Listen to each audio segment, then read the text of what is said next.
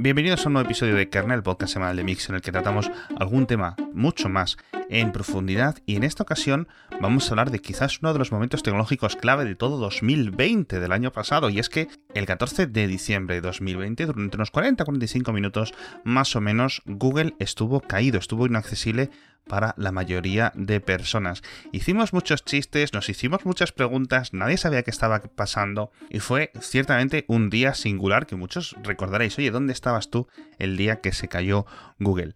Vamos a contarlo porque me he traído al podcast a alguien que lo vivió desde dentro, a Ramón Medrano, un SRE, un ingeniero de fiabilidad de la propia Google, que desde Zurich nos va a contar con todo detalle cómo fue aquella jornada y vamos a hablar un poco en general del concepto de la nube. Es una entrevista muy interesante. Os voy a dar paso ahora mismo, pero antes rápidamente os voy a contar el patrocinador de esta semana, que vuelve a ser también otra empresa muy interesante, que es colchonmorfeo.com que por cierto me consta que muchos de los empleados de Google en España tienen uno en sus casas. Me han soplado varios pajarillos que trabajan en unas oficinas de Google. Y entráis en colchomorfeo.com, miráis los tres modelos que tienen y cuando elijáis el que se adapte a vuestro tamaño y a vuestro presupuesto, escogéis el código de descuento MIX100, MIXX100, tenéis 100 euritos más en vuestra cartera y os va a llegar el colchón en 24-48 horas, envío gratuito, ya sabéis que tenéis 100 días para probarlo. Colchonmorfeo.com, súper recomendado. Nos vamos con la entrevista a Ramón Medianas porque ese 14 de diciembre, ya digo, fue un día ciertamente para, para recordar. Mientras nosotros estábamos un poco con los memes, ¿verdad Ramón? Sí. Vosotros estabais apagando fuegos, no sé si literalmente, pero, pero casi, casi, ¿verdad? Sí, bueno, esta vez no fue un fuego. Hay veces que son fuegos de verdad, ¿eh? O sea, que se quema algún, alguna máquina o algún, algún centro de datos y tal, pero no, esta vez no fue fuego de verdad, fue solo fuego virtual. Eso es. Eso es. Entonces, Ramón, como parte del, imagino, no sé cuantísimas personas eh, ese día eh, pasasteis un, un, mal trago, eh, no sé si 100 personas, docenas de personas, miles de personas dentro de Google, pero básicamente lo que vamos a contar en este episodio de Kernel es ¿Cómo lo vivisteis desde dentro, por ejemplo? Es decir, ¿cuáles fueron las primeras indicaciones de que algo estaba yendo mal? A ver, pues eh, nosotros cuando, cuando bueno, trabajamos en, en esa RI, que es Site Reliability Engineering, tenemos una rotación de on-call, ¿no? De, de guardias. Uh -huh. Sí. Entonces, tenemos turnos que son de, de, de, uno de nuestros equipos está en Zurich, que es donde estoy yo, en Suiza, y otro está en California. Uh -huh. Y tenemos rotaciones de 12 horas, entonces por los, cuando es el día en Europa estamos aquí en, Europa, en, en Zurich y en, cuando estamos durmiendo en, en Zurich están en California, ¿no? Y normalmente pues recibes alguna alerta de vez en cuando y tal. Pero aquel día, eh, me parece que fue el 14 o el 15 de diciembre. El 14, el 14. Uh -huh. Yo estaba, yo estaba de vacaciones, porque era un lunes que yo no, yo no trabajaba. Y, y, Además fue el lunes, que, jo, macho. Sí, sí, creo que era el lunes, no me acuerdo, pero me parece que sí, porque yo estaba, estaba en casa sin trabajar, pero de repente me empezaron a llegar alertas como 100 alertas de, de, de, golpe, ¿no? Entonces, cuando te llegan 100 alertas de golpe, dices, uh, ¿no? Son de esos, de esos incidentes que no tienes. Normalmente tenemos a lo mejor un incidente o dos por semana, ¿no? Pero es algo que el, el usuario no llega a ver, ¿no? Porque, bueno, son fallos menores o son algún servicio que, que tiene algún problema durante unos pocos segundos y demás, entonces no tienes reintentas, recargas la página a lo mejor y ya está. ¿no? En este caso, teníamos uno de los servicios de almacenamiento eh, que, que, almacena toda la información de, bueno, no toda la información de los usuarios, pero una, unos metadatos muy importantes que sería, por ejemplo, el, el nombre de usuario, el identificador del usuario, el, lo que sería la, la versión hash de, de, la password, ¿no? Es, una información que sin ella no puedes eh, autentificarte. Cuando pones uh -huh. el nombre de usuario y la contraseña, sin esa base de datos no puedes, no puedes verificar quién es, ¿no?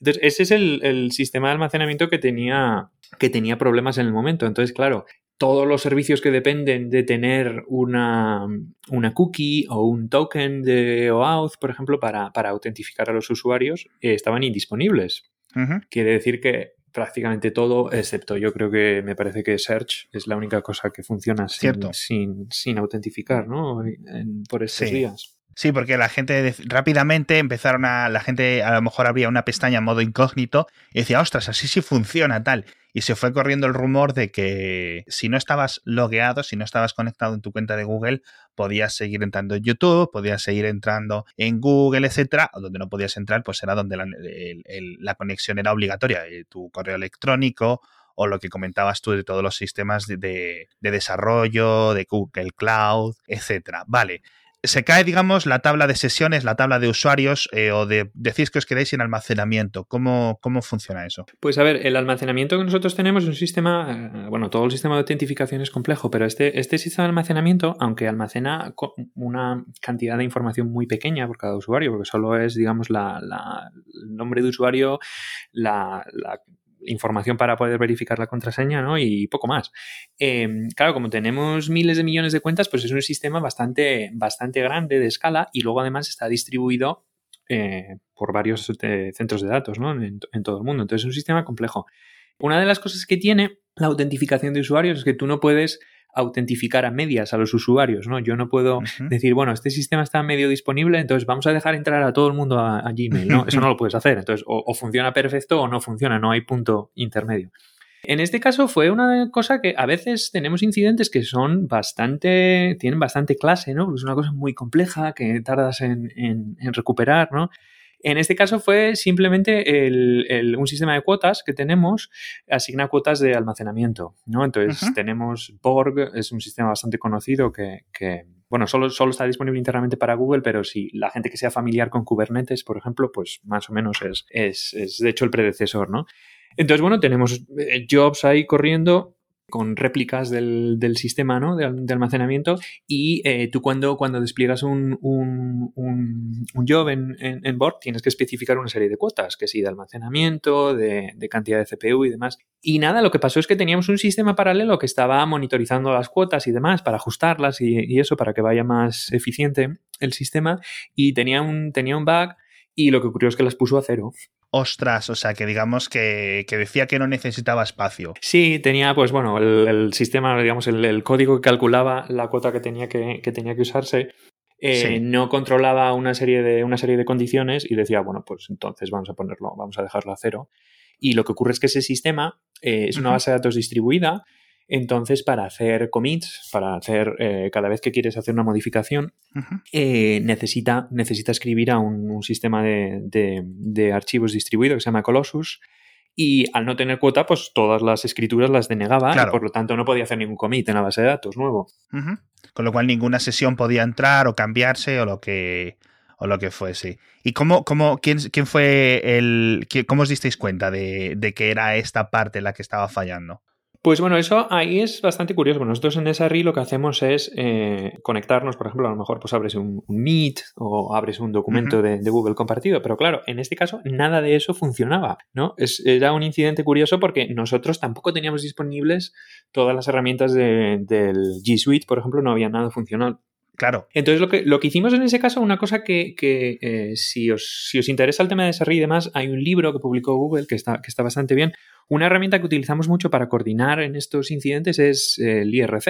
Uh -huh. El IRC suena, suena viejo, pero eh, una de las cosas que tiene es que no tiene ninguna dependencia. Simplemente tiras ahí un, un servidor con IRC, ¿no? Y es bastante, sí. es bastante fiable. Claro. Entonces lo, lo usábamos para coordinar y claro, eh, cuando, cuando tienes un incidente así, lo primero que ocurre es que todas las personas que están eh, responsables del resto de servicios van a preguntar.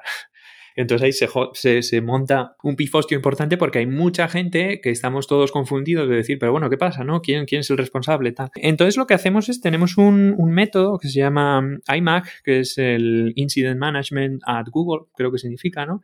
Entonces lo que hay es una serie de roles muy específicos. Entonces nos organizamos similar a lo que hacen los bomberos, por ejemplo, cuando, cuando hay una catástrofe y demás. Entonces, con esos roles, una, lo primero que hay es un, un, incident commander, ¿no? Digamos, el comandante del tema, que fue el, el, en este caso era el, la persona que recibió las primeras alertas, ¿no? Y entonces uh -huh. él coordina un poco qué es lo que hay que hacer, qué es lo que no hay que hacer, ¿no? Y nada, reparte tareas. Una de ellas era verificar los logs del, del sistema y ahí ponía, sí. por ejemplo, que las escrituras, por ejemplo, estaban bloqueadas porque no había cuota. Entonces, cuando, cuando conseguimos eh, entender el, el, motivo, pues ya empiezas a mitigar el problema y, sí. y luego pues lo, lo, lo, resuelves, ¿no? Sí. Y entonces que me quede claro, no podéis utilizar Google Meet, etcétera, por ejemplo, para llamaros, para coordinaros, porque a su vez los sistemas de autenticación de, Google Meet estaban caídos. Todos los sistemas de, autentificación de cualquier eh, servicio que requiera una cookie de Google, por ejemplo, todo eso no funcionaba para nadie. Claro, y es por lo que tirasteis por el IRC, que es que, claro, es, que es, es como si se quema el camión de bomberos, ¿no? ¿A quién llamas para que apague el fuego? Es un poco una locura. Eh, vale, veis los logs, eh, obviamente, digamos, yo creo que, no sé cuántos sysadmins tenemos en, en la audiencia, pero no hace falta tampoco ser un sysadmin profesional para comprender todo lo que, todo lo que estáis contando y ¿Veis los logs? ¿Cómo se levanta eso? Porque obviamente pues, se había quedado sin espacio. ¿Qué tipo de pasos son los siguientes para levantar algo que, yo entiendo? Pues que dices tú, bueno, sí, es una tabla pequeña, es un porcentaje pequeño. Obviamente no es como la, parte de Google que almacene los vídeos de YouTube, pero aún así serán, no sé si miles de ordenadores, pero, pero no me extrañaría que fuera. ¿Cómo se levanta eso? Bueno, en este caso, eh, lo primero que hicimos fue mitigar, ¿no? Tienes que hacer mitigar, reparar y prevenir. Es lo, que te, lo que tienes que hacer. la mitigación era fácil porque era retirar la limitación de cuota. Entonces lo que hicimos fue el sistema que estaba poniendo las cuotas a cero, lo apagamos, obviamente, para que no volviera a ocurrir, ¿no? Sí. Y luego la mitigación, principal fue elevar la cuota. Lo que hicimos fue quitar la, la cuota de cero, pusimos un límite más alto para que el sistema, cuando quisiera escribir, pues no se le denegaran las escrituras y pudiera continuar, ¿no? Una cosa curiosa que ocurre en estos casos es que es la demanda que viene cuando el sistema vuelve a estar disponible. Claro, todas las personas pueden volver a cargar su Gmail, todos los móviles con Android o con iOS y todas estas cosas están reintentando la sincronización y de repente, oh, ya se puede, ¿no? Entonces vienen todos de golpe. Sí. Entonces ahí tienes siempre un pico de tráfico importante. Entonces hay que tener un poco de cuidado cómo lo levantas para que no mueras de éxito repentino. Sí. ¿No? Pero bueno, en este caso fue en este caso fue sencillo porque con quitar la cuota, eh, la limitación de cuota, el, sistema ya, ya podía otra vez hacer, hacer, eh, hacer eh, modificaciones y escrituras y podría, podría validar cookies, podría permitir a, las personas entrar en sesión otra vez. ¿no? ¿Y cuánto tarda más o menos en levantarse? No sé hasta qué punto me puedes dar los detalles. Es decir, desde que vosotros emitís un comando o un cambio en estas, etcétera, eh, obviamente eso se tiene que ir replicando por diferentes centros de datos, etcétera. ¿Cuánto puede tardar? ¿10 eh, minutos? ¿15? Porque el fallo en total, más o menos, contabilizado eran unos 45 minutos, lo que se experimentó, digamos, esta, esta caída global. ¿Cómo, cómo funciona esa parte?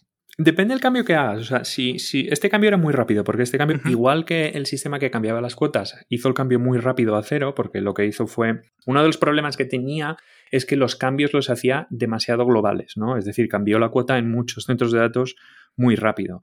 lo ideal, y lo que, por ejemplo, cualquier persona que esté desplegando aplicaciones en un cloud y demás, lo ideal es hacer cambios en las distintas regiones o en los distintos centros de datos de forma progresiva. Es decir, cambias en uno, esperas una hora o dos para ver que la cosa funciona y luego sigues progresando. ¿no? Sí. La ventaja que tenía este cambio es que se podía hacer muy rápido. Es decir, hicimos un cambio global de las cuotas y no hubo que hacer ningún despliegue. Es decir, no hubo que hacer un despliegue de una nueva versión del, servidor o de alguna configuración y demás. Entonces, la, la reparación esta me parece que entre 15 minutos o así se, se podía haber hecho. No conté el tiempo, pero algo así, porque la incidente fue bastante, bastante, se resolvió relativamente rápido, ¿no? Si hubiera habido otra clase de incidente en la que tienes, por ejemplo, que hacer un despliegue, ¿no? De, A veces ocurre que despliegas una nueva versión del, de los servidores y tiene un bug o lo que sea, entonces lo que tienes que hacer es un rollback, que sería hacer un despliegue de la versión anterior. Eso, por ejemplo, sí que puede tardar bastante, dependiendo del, de la cantidad de centros de datos y réplicas que tengas, ¿no? Esa es la mítica de tener que revertir cambios que acabas de publicar de forma irresponsable un viernes por la tarde, ¿no?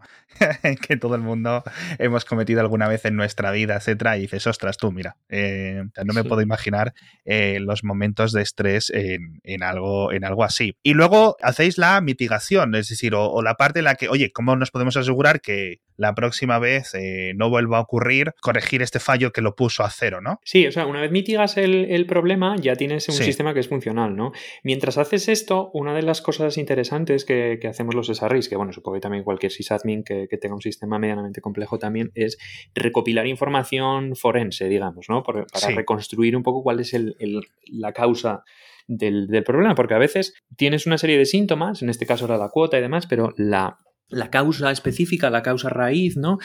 Eh, llegamos a la conclusión de que era este sistema que lo estaba poniendo a cero, pero a veces te cuesta varios días encontrar concretamente cuál es el, cuál es el, kit de la cuestión, ¿no? Entonces, eh, recopilas información forense y tal. En este caso, con los logs era bastante obvio, pero bueno, si hubiera sido más complejo, puedes estar haciendo un análisis más, más importante. Y lo que tienes que hacer es la reparación verdadera, ¿no? Después de la mitigación, que sería en este caso lo que hicimos fue, pues todo este software de gestión de cuotas y demás, pues estamos ahora implementando cosas para que los cambios sean más progresivos, para que tengan más validación, ¿no? Lo que, lo que harías para que este tipo de problemas no, no, no se vuelva a ocurrir, ¿no? Sí, o no sean tan repentinos, ¿no? De que, por ejemplo, pues si solo se quede limitado a un país, a una región, etcétera, y podáis, y podáis eh, rápidamente daros cuenta. Al final, sabes que con el, o sea, yo creo que el, trabajo que tienes tú y que tenéis tus compañeros eh, es como, ¿cuál sería el, sois como los paracaidistas de, del mundo digital, es decir, que mantenéis un poco con vuestro curro que, Internet eh, eh, esté constantemente y es algo que, digamos que siempre esté encendido. ¿Sabes lo que me refiero? Es decir, por ejemplo, pues siempre das por hecho de que cuando tú enciendes tu móvil, va a funcionar. Y cuando no funciona, llega un momento en que el 99,999% de nosotros no sabemos qué hacer. O sea, es que no sé. Falla Google, ¿qué haces? Pues no lo sé. Eso es algo que yo creo que habla muy bien de, vuestro trabajo. Bueno, de vuestro trabajo y los de otras empresas, ¿no? De, en general, ¿verdad? Sí, a ver, nosotros eh, tenemos una componente de resolver incidentes, ¿no? En lo que dicen los paracaidistas, que afortunadamente es algo que ocurre poco. Es decir, el, eh, incidentes como este ocurren, yo creo que la última vez que tuvimos uno así en nuestros servicios y tal fue hace como cinco años. O sea, que no es, no es algo que ocurra muy, muy a menudo, ¿no? La, otra, la otra parte que tenemos que es importante es la E de engineering, que somos ingenieros, ¿no? Entonces, una de las cosas que hacemos es, nosotros, al fin y al cabo, somos ingenieros de software que estamos digamos, encargándonos del aspecto de fiabilidad de los servicios que tenemos, ¿no?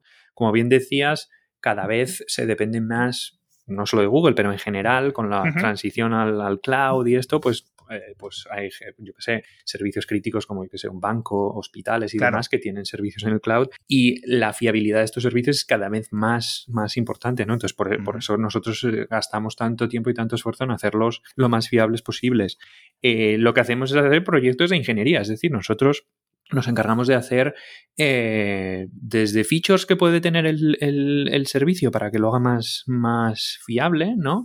Hasta automatización, monitorización, todas las eh, herramientas de despliegue, por ejemplo, que hacen que los cambios pues, se validen automáticamente, puedas hacer eh, rollouts de, nuevas versiones de forma más progresiva y más segura, ¿no? Qué bueno. Y además vosotros luego, eh, bueno, no sé si en tu equipo exactamente o en general, pero sí que eh, se publican con el paso del tiempo, con el, con el, paso de los años, un montón de estas herramientas de, código fuente o de código libre para que otras empresas puedan tirarlo, porque es cierto que, yo no nunca he acabado tirando por, por esa parte de, de, la gestión de servidores en estas, en estas escalas, pero digamos que ya no es lo mismo como, como cuando hace 10 años. Es decir, yo creo que dejé esa parte cuando Amazon, Google Cloud, etcétera, empezaban a a llegar. Es decir, cuando yo estaba, los servidores aún se compraban. Es decir, ¿cuánto me cuestan estos servidores? ¿Cuánto me cuesta este rack? ¿Cuánto no sé qué? ¿No? y tengo que montarlo, y tengo que configurarlo, y tengo no sé qué. Hoy vas al data center y hablabas con la gente de allí. Ahora es todo ese plan. Vale, dame una consola, ¿cuánto me cuesta? Levanto 10 servidores, levanto 500 servidores, todo al golpe de un clic, ¿no? Que esa es la transición de, digamos, de lo que era los servidores a la nube. Un concepto de, ¿cómo diría yo? De persistencia, de permanencia, de constancia, de que si necesitas servidores, no tienes ningún problema, ya están ahí, no tienes que, hacer nada. Y si no los necesitas, también, ¡pum!, los apagas y ya está. No, esas míticas eh, historias que, que, a lo mejor todos hemos oído, sobre todo la gente más veterana en la industria, de cuando cerraba una empresa y vendían todos sus servidores. ¿Te acuerdas, no? Las típicas, al 90% de descuento. Sí, sí, sí. A ver, la transición al cloud es, es una cosa que, tiene mucha velocidad ahora y todas, no sé qué estudio leía el otro día, bueno, me parece que fue en Twitter o algo así, que decía que el 80% de las empresas van a cerrar sus propios centros de datos de aquí a 2025, que es dentro de pasado mañana. No sé, las que no sé, no, me acuerdo el origen y tal, pero bueno, aunque los datos fueran exagerados y demás, dice la velocidad con la que las empresas están pasando al cloud. Y una de las cosas, bueno, el cloud, si alguien no lo sabe, se llama cloud porque la gente cuando dibujaba la infraestructura decía, bueno, el tema de los servidores ya nos lo, ya no lo resolveremos después y ponían un dibujo, una nube para decir, ahí están los servidores, ¿no? Y de ahí, de ahí quedó. El, al final lo que es el cloud es simplemente una abstracción de la, de la infraestructura, ¿no? Que te permite convertir el, bueno, te permite lo que decías, la flexibilidad de, no tener un, lead time que se llama, ¿no? Que no tienes, no tienes que comprar los servidores, desplegarlos, hacer el burning time, tener tu centro de datos. Si tienes que construir un centro de datos físico, tardas dos o tres años entre que te pones y tal. Y luego una cosa muy importante que tiene es la flexibilidad, al contrario, lo que tú bien decías ahora mismo de cojo y los apago. Cuando no los necesito, ¿no? Cojo y, y, ya no los necesito, no los apago, ¿no? Esa, esa elasticidad que se llama es una de las de las principales características del cloud, ¿no? Y luego otra cosa que tienes es que tú no tienes que hacer de esto, lo suelo decir al revés, pero convierte el capital expenditure, el capex, en opex, que para las empresas parece ser que es interesante porque luego, por ejemplo, no tienes que liquidar los servidores si tienes que cerrar o no tienes que andar, por ejemplo, cuando no cuando están fuera de la vida de servicio, pues tienes que tener a alguien que los quite, tienes que tener a alguien que compre los nuevos, ¿no? Es un, es un rollo importante.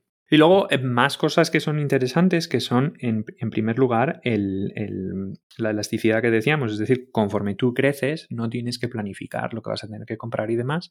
Y luego están los servicios de más alto nivel, todavía de más abstracción, porque hablamos de servidores, de las máquinas virtuales, pero hoy en día eso es como un commodity, o sea, ya es, pues cualquier empresa hoy en día de cloud tiene un API que tú puedes hacer para conseguir máquinas virtuales y demás, ¿no? Otra de las cosas que ofrecen, pues AWS, Google Cloud Platform, Azure, todas estas empresas que están ahora, son servicios de más alto nivel, como por ejemplo Machine Learning ah, como servicio, tienes muchísimas cosas de gestión de redes, ¿no? Que lo que hacen es que tú no tengas que invertir en crear un servicio como esos, ¿no? Es decir, si tú necesitas una API de visión por computador de no sé qué para hacer OCR en facturas o yo qué sé, historias, ¿no? Que puedes hacer hoy en día, eso requiere un tiempo de investigación muy grande, ¿no? Entonces, cuando lo tienes como servicio, tienes acceso a todas estas herramientas de forma inmediata. Claro. Es que yo, sabes que me gusta mucho toda la, herramienta, todo el ecosistema que hay construido, toda la inmediatez con lo que se hace todo, con lo que se gestiona, es mucho, mucho, mucho, mucho más estable y al final es lo que os permite a vosotros trabajar, pero a todas las empresas que construyen sobre esa infraestructura que, que vosotros mantenéis. Y una cosa buena de, por ejemplo, empresas como Google es que vosotros estáis encima de esa infraestructura trabajando. Todo lo bueno que hagáis para vosotros al final pasa al resto, al resto de empresas, ¿no? Sí, por ejemplo, ganancias de eficiencia, ¿no? Sí. El otro día anunciaban, el, año pasado me parece que todos los centros de datos de Google, por ejemplo, van a ser carbon neutral. Entonces, carbon neutral no de que utilicen energías renovables, sino que todo el histórico que han emitido de CO2 en toda la historia de los servidores los van a neutralizar, ¿no? No sé cómo lo harán eso, pero lo van a hacer, lo van a hacer así. Entonces, por ejemplo, los, los eh, clientes pues están en una infraestructura que es CO2 neutral. O cuando tienes, yo qué sé, despliegas máquinas nuevas que tienen más eficiencia además, eso normalmente pasa a los, a los clientes también. Sí, e, es un concepto que, yo creo que la gente de la calle no lo, no lo acaba de, entender porque al final no se ve, para la gente de la calle por una parte no lo comprende muy bien cómo funciona esto, ni tiene que entenderlo realmente, ¿no? De la misma forma que no entendemos cómo llegan los electrones a, nuestra casa, no hace falta que tampoco, o sea, tenemos que tener un concepto básico, ¿no? Pero no hace falta saber cómo, cómo llegan los bytes, cómo se procesan, pero yo creo que la gente no tiene una, una idea realmente de lo que consume cada vez que pones abres tu correo electrónico, cada vez de que enciendes tu móvil, no es la batería que gaste tu móvil, es todos los servidores que le están enviando constantemente datos o que están recibiendo datos de tu móvil. O, por ejemplo, cuando ponemos una película en Netflix o ponemos un vídeo en YouTube, eso gasta y gasta mucho. Y luego llegan los típicos informes. Netflix contamina, no sé qué, no sé cuánto, ¿sabes? y, nos quedamos como, ¿cómo que contamina? Pero sí, si yo no contamino. Y no es lo que contamine tu tele, sino los servidores donde están esas películas, donde se están enviando y toda esa cosa que se haga, digamos, más verde es, es increíble. Pero ya no es solo, es que creo que a veces una de las cosas que hacemos con el cloud es que comparamos cosas diferentes, ¿no? Muchas veces yo tengo discusiones, bueno, discusiones, eh, threads estos, interacciones en, Twitter y, o lo que sea, que la gente dice, claro, es que, por ejemplo, una máquina virtual en Azure es mucho más cara que comprarme yo una Raspberry Pi y ponerlo en casa, ¿no? Es como, claro, pero que no estás comprando un servidor, estás comprando, sí, acceso a un servidor con el Debian o lo que sea, pero estás comprando, ese servidor tiene un SLA de disponibilidad, estás comprando una infraestructura que es CO2 neutral, estás comprando una infraestructura que tiene seguridad perimetral de no sé cuántas certificaciones y demás, ¿no? Eh, entonces, claro, el cloud te permite abstraer todo eso y tú no tener que hacerlo, ¿vale? Tú no tienes que tener un, servicio de seguridad que te certifique que tu máquina virtual y tus servidores tienen no sé cuántas historias de, de, compliance, por ejemplo. No, claro, y la misma réplica de los datos, ¿no? Es decir, yo, por ejemplo, si tengo mis vídeos en YouTube o los tengo en Google Drive, no tengo que preocuparme de que mis discos duros mañana se caigan en un fuego, que exploten, etcétera. Hicimos un episodio en Kernel mm, hace poco sobre las ventajas de tener un NAS en tu casa para tus fotos, para tus no sé qué, no sé cuánto, pero la conclusión final es, ok, lo quieres tener en tu casa porque el control, porque un montón de jaleos es preferible en muchos casos de, de coste hacer un pago inicial de tener un NAS, unos discos duros, etcétera, pero si los puedes tener también replicados, mejor, porque es que si no, sobre todo las cosas, a ver, se te pierde una serie, se te pierde una película, no pasa nada. Ahora, como desaparezcan las fotos, que no hay copias, que no sé qué, yo prefiero que esté en Google Fotos, en Apple Fotos, en donde sea, también replicado y en un momento los, puedes, los puedes tener, ¿no? Sí, a ver, tienes que darte cuenta, el, por ejemplo, el otro día una cosa curiosa que salía en, me parece que lo habían puesto en el Twitter de la cuenta de, del Google Cloud, estaban hablando pues de storage y tal, entonces habían puesto que el, el yo no lo sabía, pero el, el, el SLA de, de durabilidad del, del, Google Cloud Storage son 10 nueves, ¿vale? O sea, es 99,8 eh, por cierto, bueno, no sé si es 10 o 9, pero bueno, es la de mucho más que 5 nueves, ¿no? Que es ya 5 nueves, para que te hagas una idea, son 5 minutos de indisponibilidad cada año. Entonces, estos, esta gente tiene un SLA de, de durabilidad de, de, de 10-9, ¿no? Entonces, eso que son segundos al año o algo así, ni eso, ¿no? No, ni eso, deben ser milisegundos. Ya, la cuenta, yo la cuenta más o menos de los SLAs las tengo de tanto hacerlo, pues la tienes más o menos de memoria, pero llegas hasta 5 9, pero nunca, porque nunca vas a hacer algo de 10 9, sí. ¿no? Sí. Pero es, eh, claro, tú, tú mismo hacer eso tiene un, coste, tiene un coste prohibitivo. Sin embargo, si eres una plataforma de estas grandes, los costes de escala que tienes o los beneficios de escala te permiten, por ejemplo, llegar a algo que normalmente una empresa de, menor, de menor tamaño no, económicamente no, tiene, no tiene sentido hacer. ¿no? Qué locura, qué locura. Estamos hablando de cosas que, se, han necesitado eh, décadas, décadas para llegar a ese tipo, a ese tipo de, de, sistemas y que una caída de 45 minutos que sea algo a lo que dedicarle un programa, que sea noticiable, que abrir los telediarios, etcétera, dice mucho realmente de lo, de lo bien que funcionan las cosas, eh, sin ninguna duda. Bueno, eh, Ramón, jo, muchísimas gracias por estar en Kernel, de verdad. Yo creo que nos has explicado todo muy bien y a la gente le ha quedado un poco claro, mucho más claro lo que ocurrió, cómo se solucionó y cómo, y cómo operáis desde dentro vuestro día a día los, los ingenieros. De nada, de nada, para eso estamos. Así que nada, los siguientes, muchísimas gracias por estar con nosotros en Kernel otra semana más. Nos vemos otro episodio dentro de unos días, como siempre, con algún temita interesante, ya veréis. Nos vemos la semana que viene.